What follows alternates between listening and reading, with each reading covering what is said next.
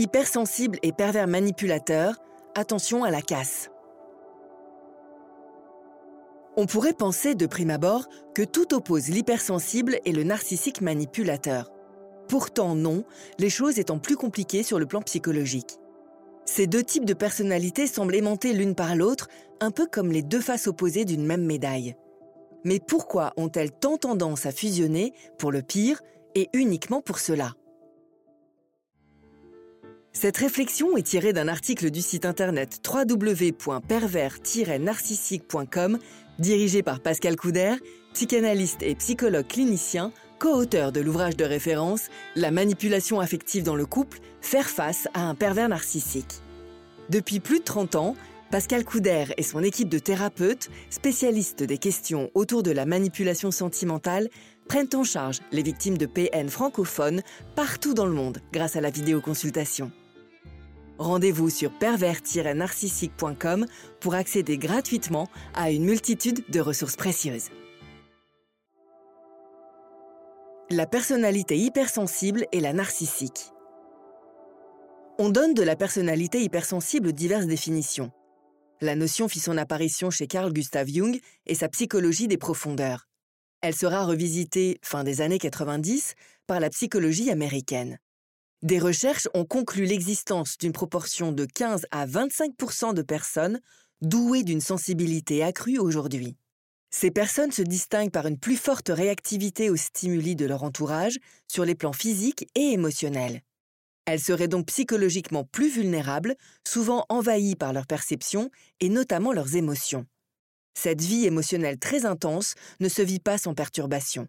Très tôt, elles développent le sentiment d'être différentes et incomprises et flirtent souvent avec la solitude. On compare aujourd'hui la personnalité hypersensible avec la narcissique dans le fait que chacune développe une forte empathie. L'empathie se définit comme la capacité de ressentir intérieurement les sentiments de l'autre. La remarquable adaptabilité des personnalités perverses laisse penser qu'elles n'en sont pas dénuées. Là où la différence s'observe est dans l'utilisation que l'hypersensible et le narcissique font de cette empathie. L'hypersensible est dans le partage, quitte à porter sans fin les souffrances de l'autre. Il les apparente souvent à tort aux siennes et vit la nécessité de les prendre en charge à grand renfort de culpabilité. La personnalité perverse narcissique, elle, ne fait pas cet usage de l'empathie. Elle la recentre uniquement autour d'elle et de sa personnalité égocentrée. Si elle ressent de l'anxiété, ce ne sera jamais pour les autres, mais toujours par rapport à ce qui la menace, elle. L'hypersensible et le narcissique ont aussi en commun d'être sujets à la dépression.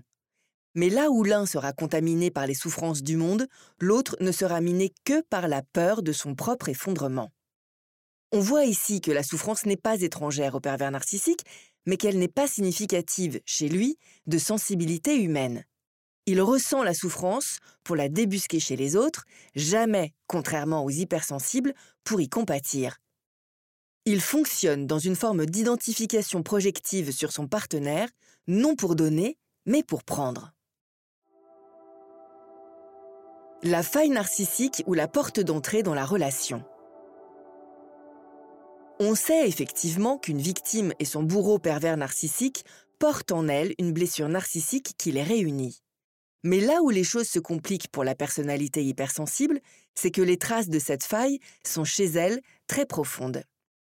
L'hypersensibilité allant chercher ses racines dans l'enfance, ces personnalités se heurtent tôt à une difficile reconnaissance de l'entourage.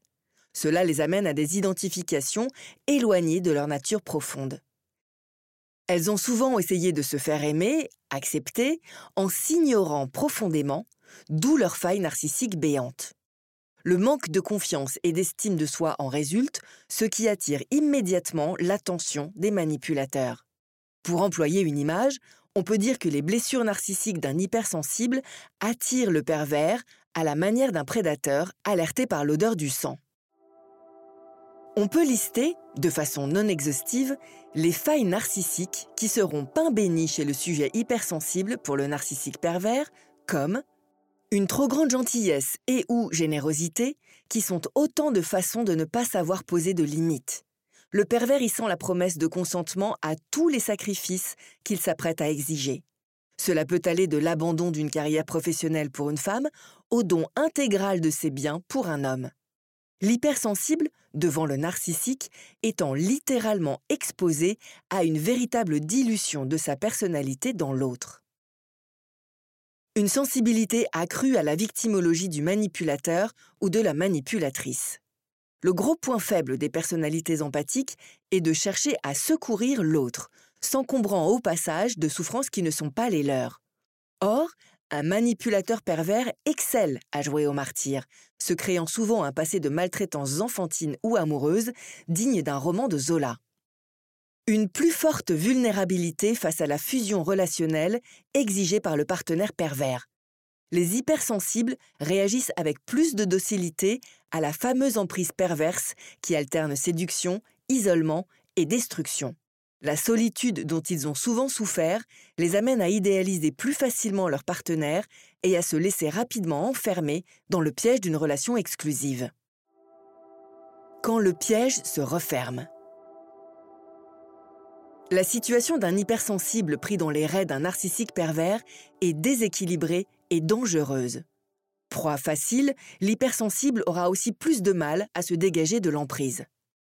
La dépendance affective est amplifiée car l'hypersensible fonctionne dans un système de don de soi. Il pense inconsciemment que les autres fonctionnent à sa façon et a du mal à concevoir l'existence du vice. L'hypersensible face au narcissique cherchera donc longtemps des raisons qui excuseront le comportement de l'autre. Autrement dit, il sera sujet à se voiler la face plus longtemps. L'hypersensible peut se retrouver aussi coincé dans le besoin de comprendre l'incompréhensible. C'est une autre manière pour lui d'être prisonnier de la relation, car les méandres explicatifs dans lesquels il se perd entravent ses capacités d'action et de réaction. Les hypersensibles ne sont pourtant pas dénués de toute défense, car ils possèdent, de par leur nature, une remarquable intuition. Les blessures narcissiques de l'enfance altèrent cependant cette faculté qui les protège. Ils doivent veiller donc à ne pas se construire dans le manque. Le risque est de ne plus envisager leur relation qu'au travers de la souffrance, en pensant que celle de l'autre puisse un jour leur être salutaire. Il est souvent dommage que les personnalités hypersensibles ne prennent conscience de leur singularité qu'à la faveur d'une rencontre avec une personnalité narcissique.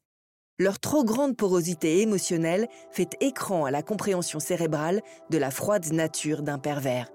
Le cadre de la thérapie et le regard neutre du thérapeute les aident à objectiver leur relation pour apprendre à se connaître, se reconnaître et souvent s'accepter.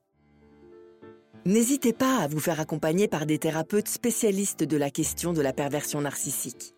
Rendez-vous sur www.pervers-narcissique.com et trouvez-y de nombreux conseils sur comment gérer la séparation, comment gérer l'après, la reconstruction, et vous pourrez également rentrer en contact avec un membre de l'équipe. Ne restez pas seul. Merci d'avoir écouté ce podcast. Rendez-vous très prochainement pour un nouvel épisode. N'hésitez pas à vous abonner pour ne rien manquer des prochaines publications. À très bientôt.